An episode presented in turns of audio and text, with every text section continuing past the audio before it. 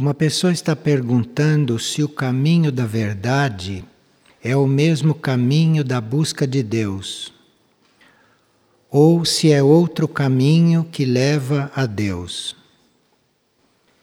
Olhe, se Deus é onipresente, se Deus está em toda a consciência, todos os caminhos levam a Deus, porque Ele está em toda parte.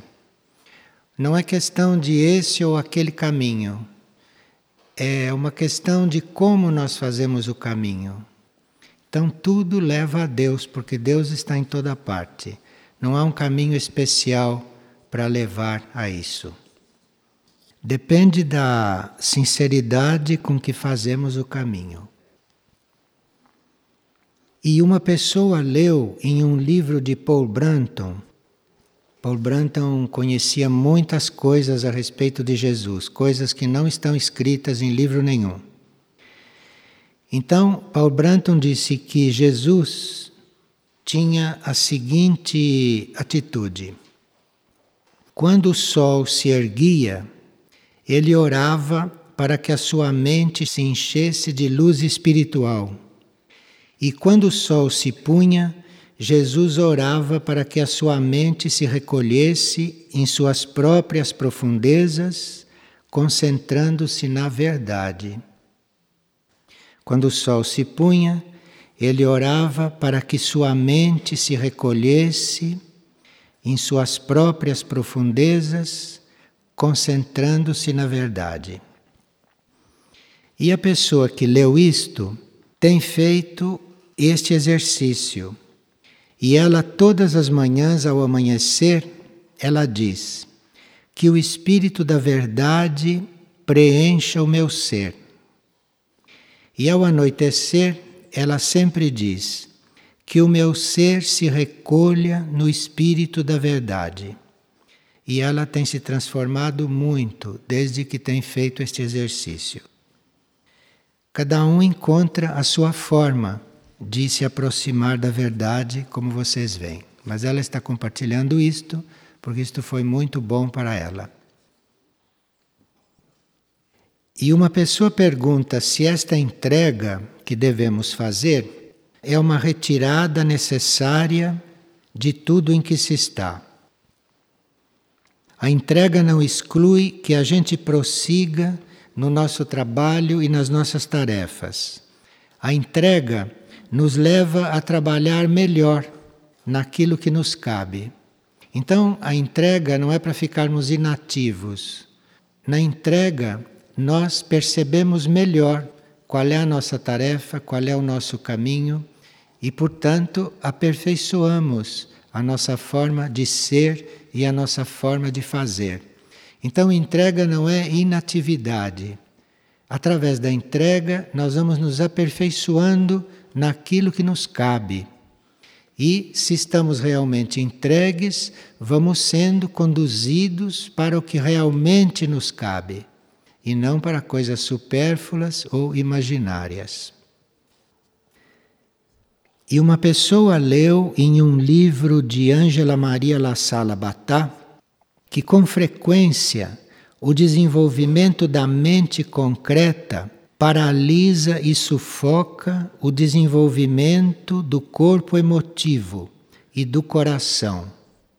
Sim, quando a gente fica só cuidando da mente e não presta atenção no coração, não cuida da parte do sentimento, isto pode realmente acontecer. Esta parte do sentimento, esta parte do coração pode ficar sufocada. Mas não é isso que se pede.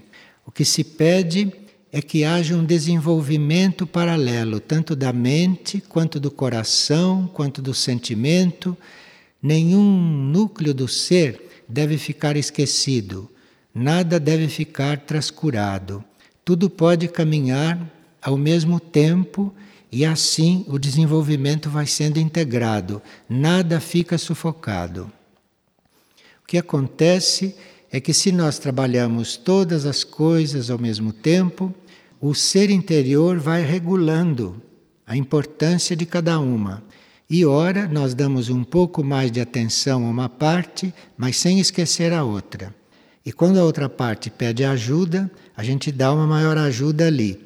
Não se trata de deixar nenhum núcleo do ser, nenhuma parte do ser esquecida, mas tratar de tudo à medida que a necessidade for se apresentando. O que significa o trabalho de vigília? Nós entendemos por vigília nós nos tornarmos lúcidos e atentos ao que pode emergir do ser superior.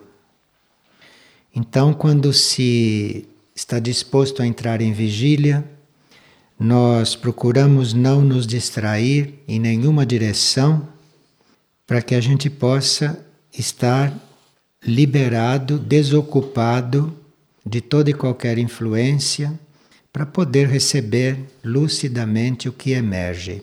Então é um estado de muita atenção, de muita lucidez. E uma pessoa teve uma experiência interna lá no núcleo Soim durante a noite e ela gostaria de ter interpretada a vivência que ela teve. Quando nós temos uma vivência interna, nós nos deixamos viver por aquela experiência. Não ficamos colocando obstáculos, nem resistências, nem limitações. Então começa uma experiência interna, nós nos entregamos, nos deixamos transformar.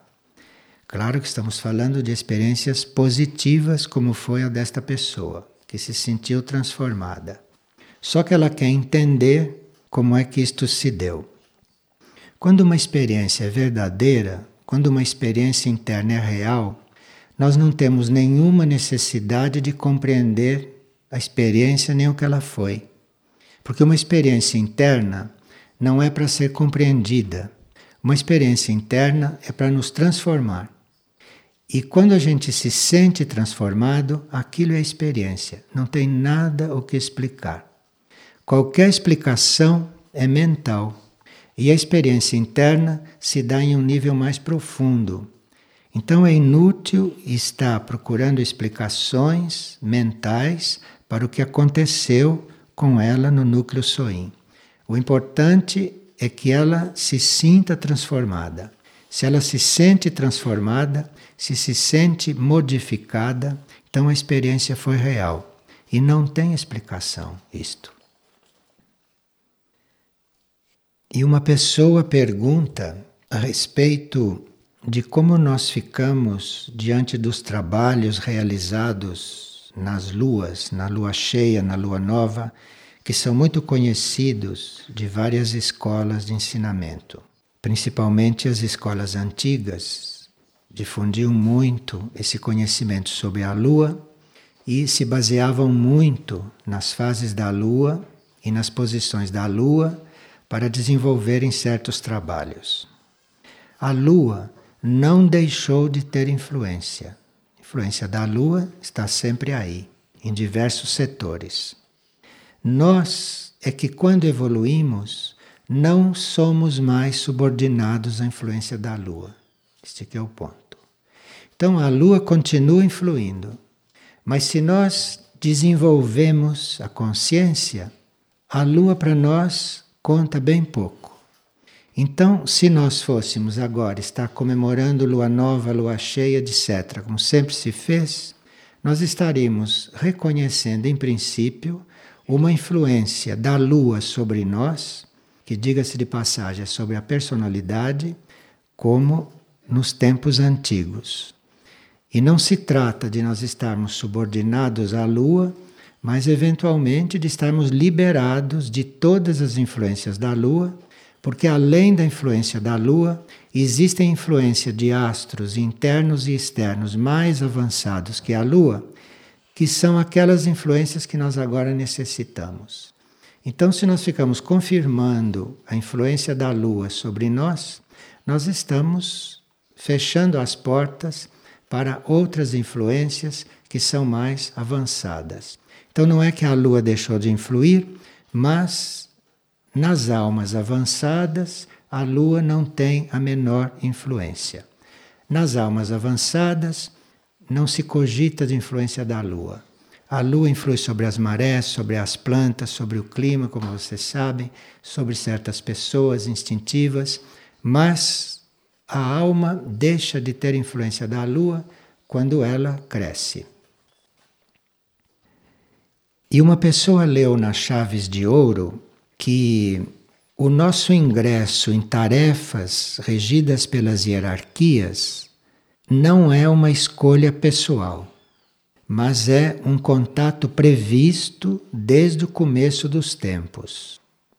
Então, ela, diante desta frase, gostaria de entender melhor isto. Sim, existem coisas que estão marcadas desde o princípio dos tempos, desde que nós começamos.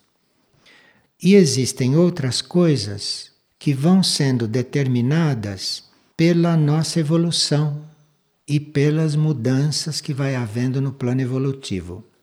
Então existem sim coisas que são marcadas desde o princípio, como certas tarefas que cabem a nós, estão marcadas desde o princípio.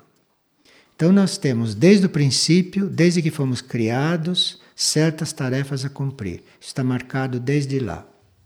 Então isto não surge assim de repente no meio da vida, no meio das encarnações. Tudo que é evolutivo e que diz respeito ao plano está marcado desde o princípio. E nós somos feitos para aquilo. Fomos feitos para desenvolver aquele plano. Agora, outras coisas vão sendo determinadas no trajeto, segundo o que evoluímos, segundo a necessidade do plano, que pode mudar. Então, outras coisas vão sendo determinadas no trajeto. E como invocar aspiração e como servir. Quando você se considera um ser interno, um ser interior, e não quando você se considera esta personalidade que sente as coisas, que sofre tudo isto, quando você se considera um ser interior, você com isto está invocando inspiração dos seus níveis superiores. Então, para você ser inspirado, para você ser guiado, precisa que você se considere um ser interior, aquilo que é o guia dentro de você. E se você se considera um ser interno, então a sua inspiração vai estar ativa, vai estar em movimento. O servir é uma consequência disto. Então, se você invoca este ser interior, você vai ser inspirado, você vai ter cada vez mais aspiração e vai encontrar a sua tarefa, vai encontrar a sua forma de servir, a tarefa e a forma de servir, como consequência dessa inspiração está emergindo.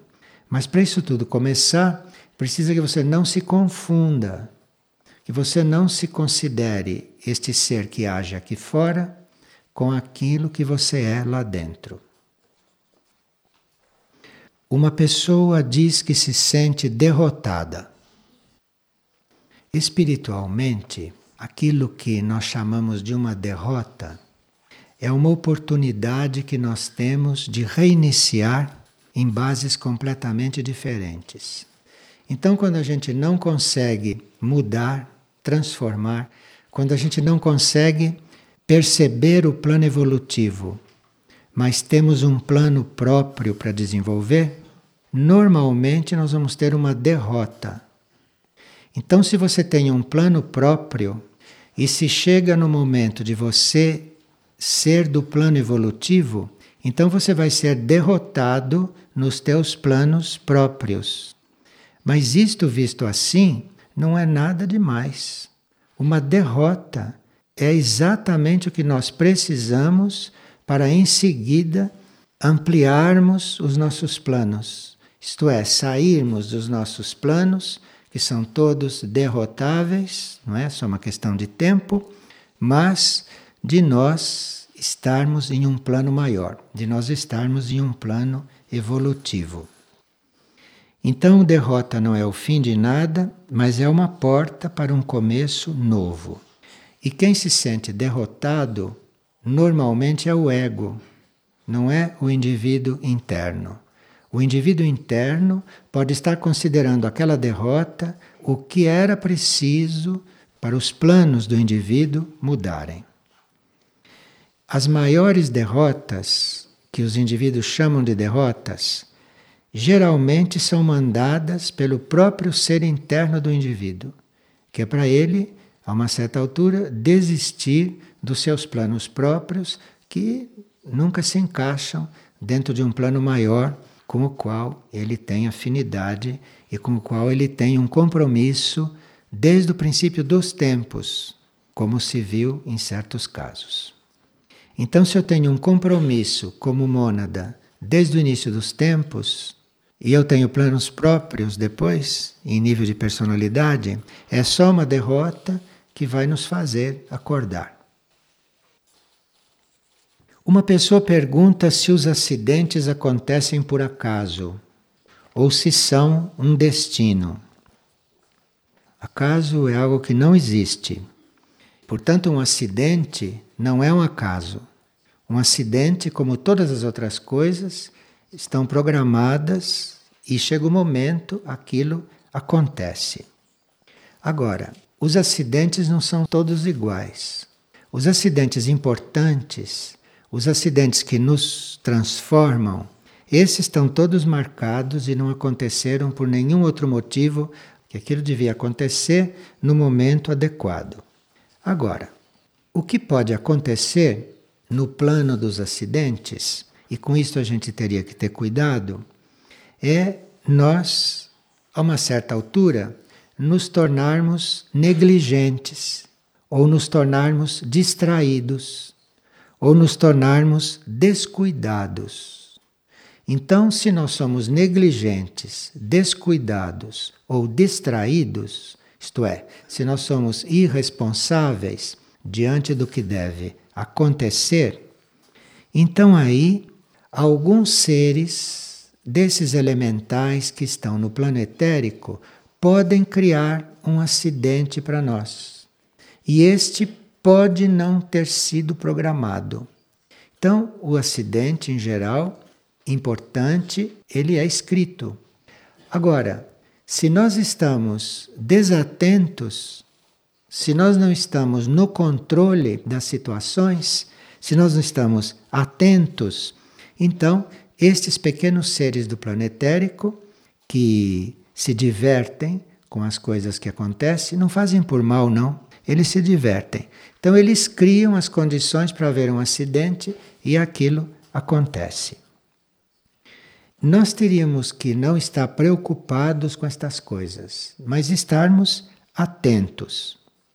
E principalmente quando nós estamos atravessando um lugar onde já houve um acidente. Então, num lugar onde já houve algum acidente, ali existe uma tendência para aquilo se repetir, porque ali se criou esta situação etérica, ali estes seres etéricos que produzem estas brincadeiras, porque para eles é uma brincadeira um acidente. Eles não são malévolos, eles são seres etéricos, eles são elementais. Então, ali já se criou um ambiente favorável para eles agirem. Então precisa mais cuidado ainda quando nós estamos num local onde já houve acidente e aonde há facilidade para haver acidente. Ali se acontece uma formação psíquica em torno da qual aqueles seres se reúnem no planetérico e podem confirmar ali aquela situação. Então, nós não podemos ficar submissos a isto. Basta que a gente tenha cuidado, que a gente pode atravessar uma área desta forma sem que aconteça nada. Agora, quando o acidente é programado, então foi a alma do indivíduo e outros poderes positivos que não encontraram outra forma de haver uma transformação, então criaram aquilo. Quando nós estamos com a mente alinhada com o nosso núcleo interno, quando nós não estamos nem distraídos e nem preocupados com acidente, porque a preocupação por acidente também os atrai. Então, você não está preocupado com acidente algum, você apenas não está distraído. Então, pode se formar uma ponte entre a sua mente e um plano de segurança e nada acontecer, mesmo que haja forças contrárias, mesmo que haja um trabalho ali nesse sentido. Então, se nós permanecemos quietos, se permanecemos unidos e alinhados, podemos até atravessar perigos sem que nada aconteça.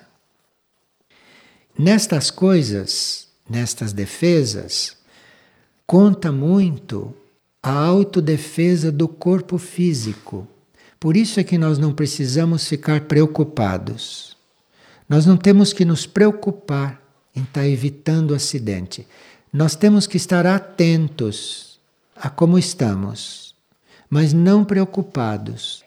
Porque se nós estivermos atentos, se nós estivermos vigilantes, a consciência do corpo faz o resto. A consciência do corpo evita o acidente, se o corpo não quiser passar por esse acidente. Muitas vezes, quando nós estamos despreocupados e nada acontece nesse campo, é porque a consciência do corpo estava desperta, a consciência do corpo evitou isto. A consciência do corpo tirou o corpo daquela situação desviou o corpo dali. Percebe por que, que nós não temos que nos preocupar? Porque isso deve ser deixado também à consciência do corpo. Se o nosso corpo tem como destino estar aqui em ordem mais um tanto, a consciência deste corpo se encarrega de mantê-lo. Nós não temos que nos preocupar. A consciência deste corpo evita os acidentes sai daquilo. Muitas vezes nós nem sabemos o que está acontecendo ali, desviamos e depois soubemos que ali aconteceu um acidente. A consciência do corpo também colaborou nisto. A consciência do corpo, quando se trata destas coisas, da manutenção do corpo, ela tem muita voz ativa. Então, quando nós não nos preocupamos com acidente, nós temos que estar atentos, essa é a nossa parte, e nada mais. Todo o resto, deixe com a consciência do corpo ou deixe com a consciência dos corpos, porque essas consciências vão muito além da nossa ação concreta e elas mesmas vão se desviando destas coisas. Então é preciso nós compreendermos esses mecanismos e confiarmos na consciência do corpo. Eu posso aqui estar muito atento. De repente eu me levanto, vou lá para fora e cai uma placa deste teto aqui. Isto foi a consciência do meu corpo que tirou o corpo daqui. A consciência do corpo sabe disto, de uma certa forma. Claro que aqui entram também outros níveis da consciência, mas aqui não faltou a consciência do corpo. Porque se a consciência do corpo não estivesse sabendo disto, Dificilmente ele se movia daqui para ir até lá. Principalmente se ele não está disposto a se locomover naquele momento. Principalmente se ele está aqui ocupado com outra coisa. Mas a consciência dele o leva para lá. E esta consciência sabe tanto quanto a outra consciência, dentro de certos limites, a respeito destas coisas.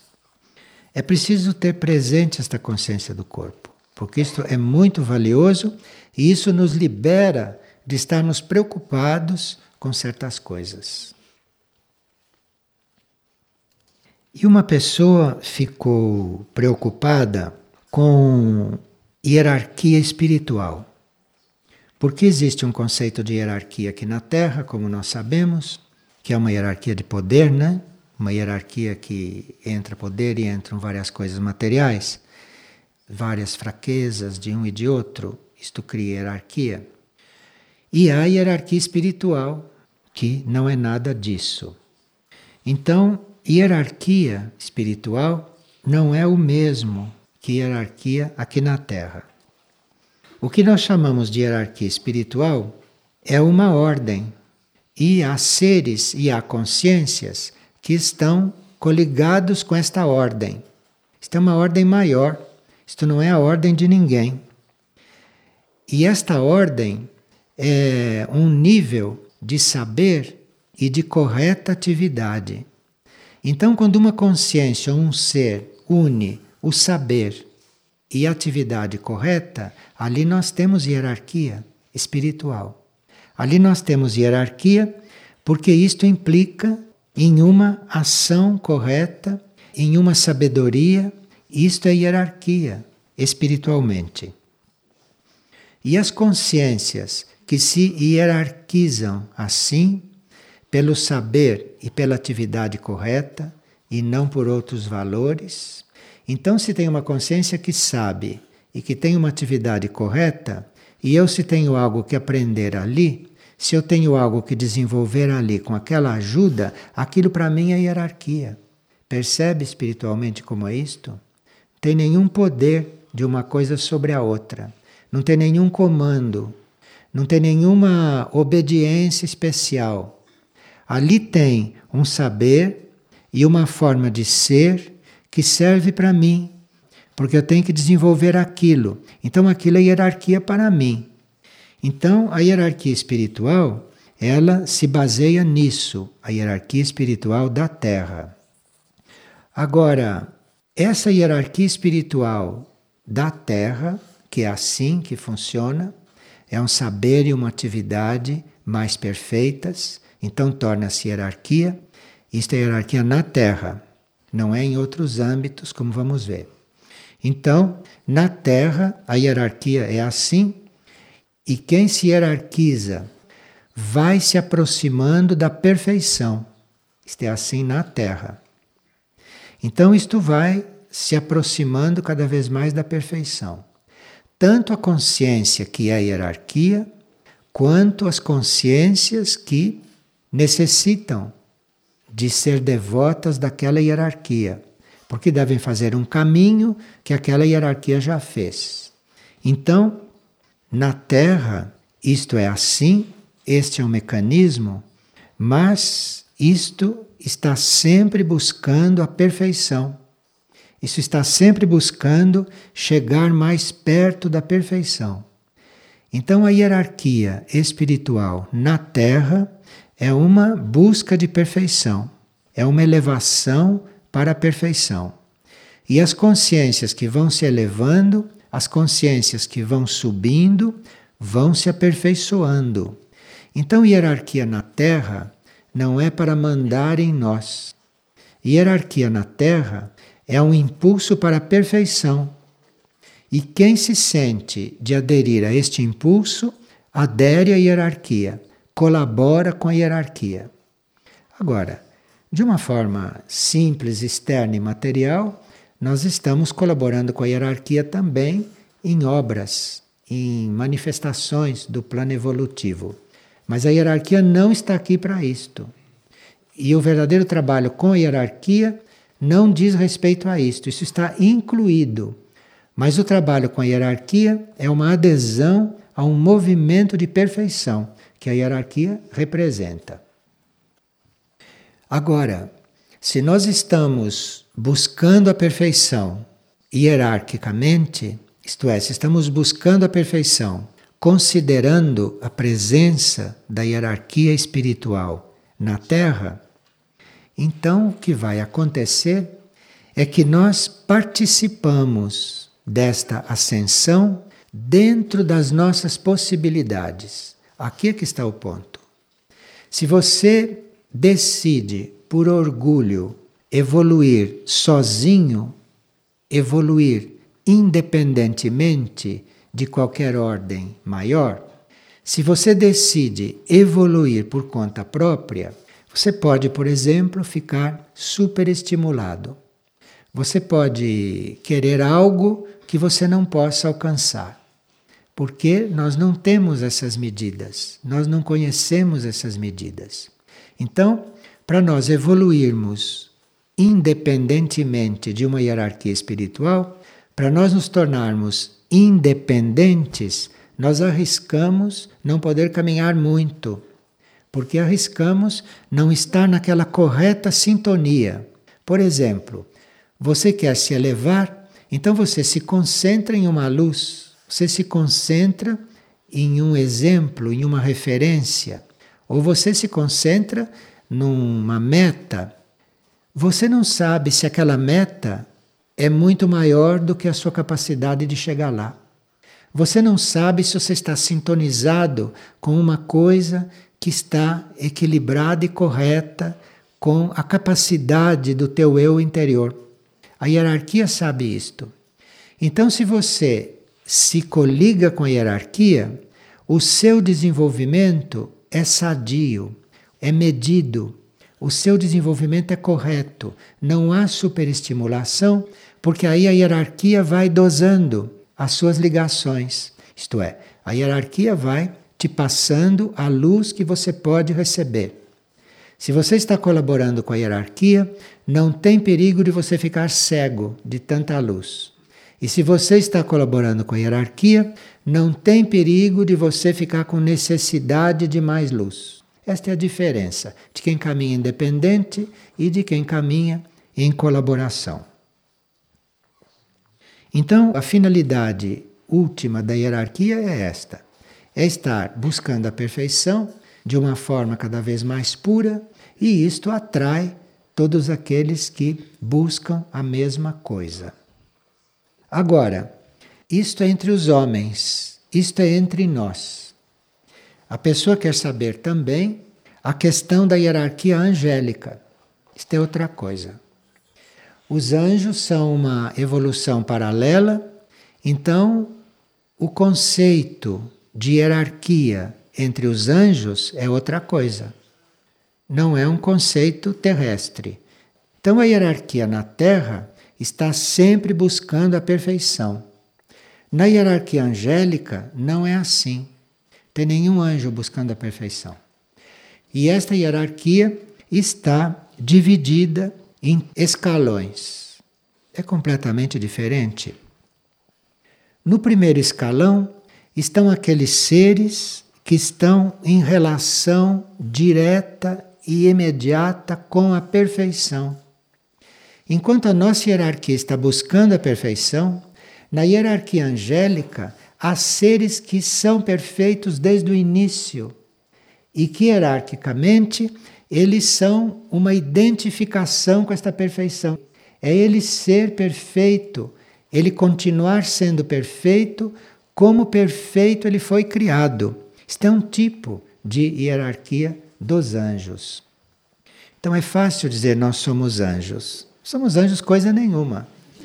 Os anjos são outra coisa que não tem nada a ver conosco, a não ser a mesma paternidade. O mesmo Pai dos anjos é o Pai nosso.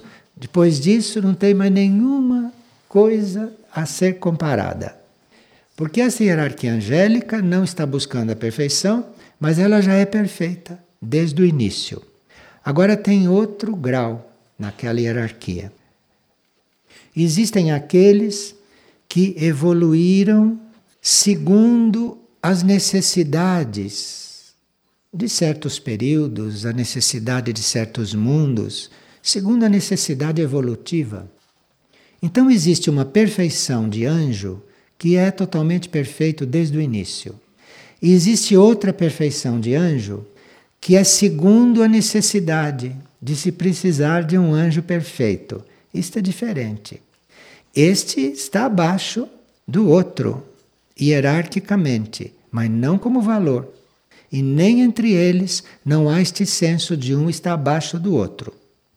Isto é, ele é perfeito segundo aquilo que ele precisa ser perfeito para ele manifestar alguma coisa. Isto para nós é meio estranho, porque não tem nada a ver nem com o nosso sentido de hierarquia espiritual aqui na Terra.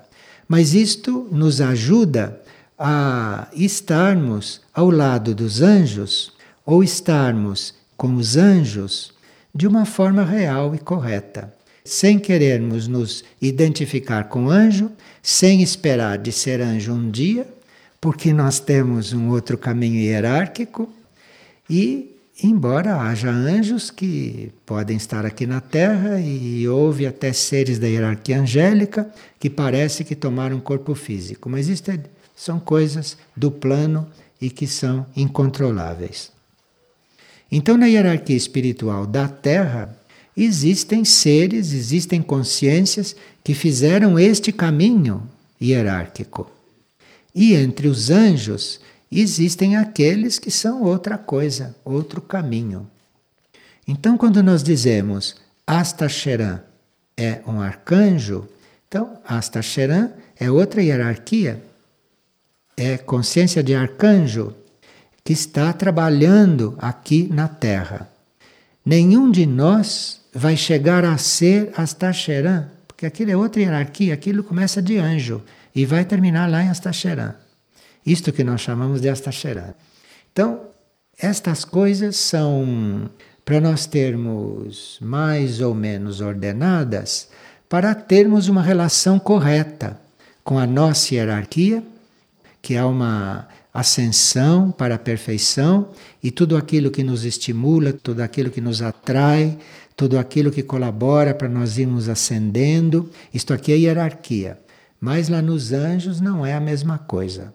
Então, o nosso relacionamento com um mestre da hierarquia terrestre é um relacionamento. O nosso relacionamento com Astar Sheran, ali é outra hierarquia, outro sistema de estar na perfeição. E o fato destas hierarquias, como Astar Sheran, como este tipo de hierarquia de anjo ou de arcanjo, estar aqui lidando conosco, isto nos confirma, isto nos faz ter confirmada, não, a situação da Terra, o caminho da Terra e o nosso destino como humanidade. Mas o nosso movimento, porque as pessoas sempre perguntam, mas o que eu tenho que fazer para entrar nisto? O seu movimento deve ser aquele de estar querendo ser mais perfeito.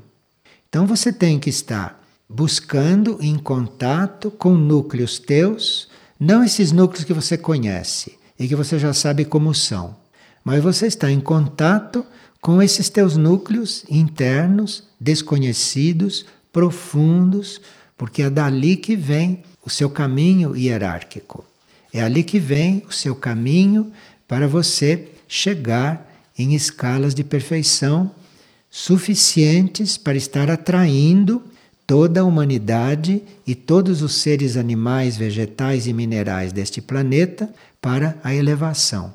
Porque para atrair a humanidade, para atrair os animais, os vegetais e os minerais, nós precisamos estar, no mínimo, coligados com a hierarquia na Terra.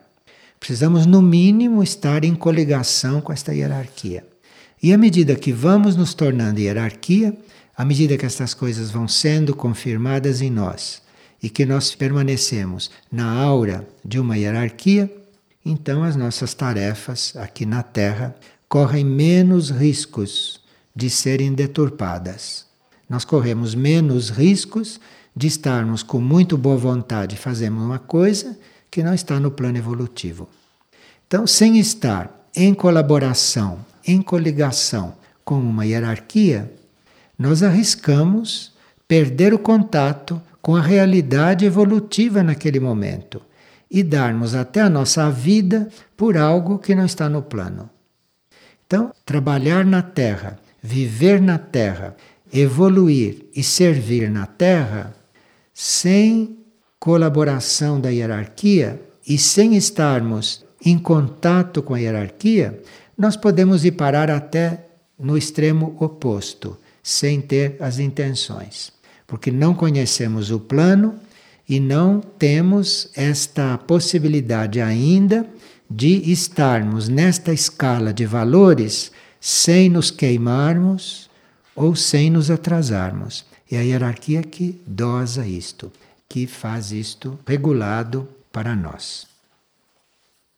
Então, nós tendo este quadro assim um pouco mais amplo, é muito mais simples saber o que é obediência. Porque a obediência não é você seguir uma ordem. A obediência é você estar seguindo algo, seguindo uma coisa que é uma corrente de elevação. Então, aquele que está um pouco mais adiante, a obediência é você estar coligado com aquilo, em harmonia com aquilo. Na obediência não tem nenhuma escolha. O que você escolhe é para onde você está indo. O que você escolhe é o movimento que você vai fazer. A obediência à hierarquia, é uma decorrência natural disto. Então não é uma obediência imposta, é uma coisa que você reconhece, então ali você se coliga e você segue. Isto chama-se obediência espiritual. Agora, na Terra também, normalmente, obediência pode ser outra coisa.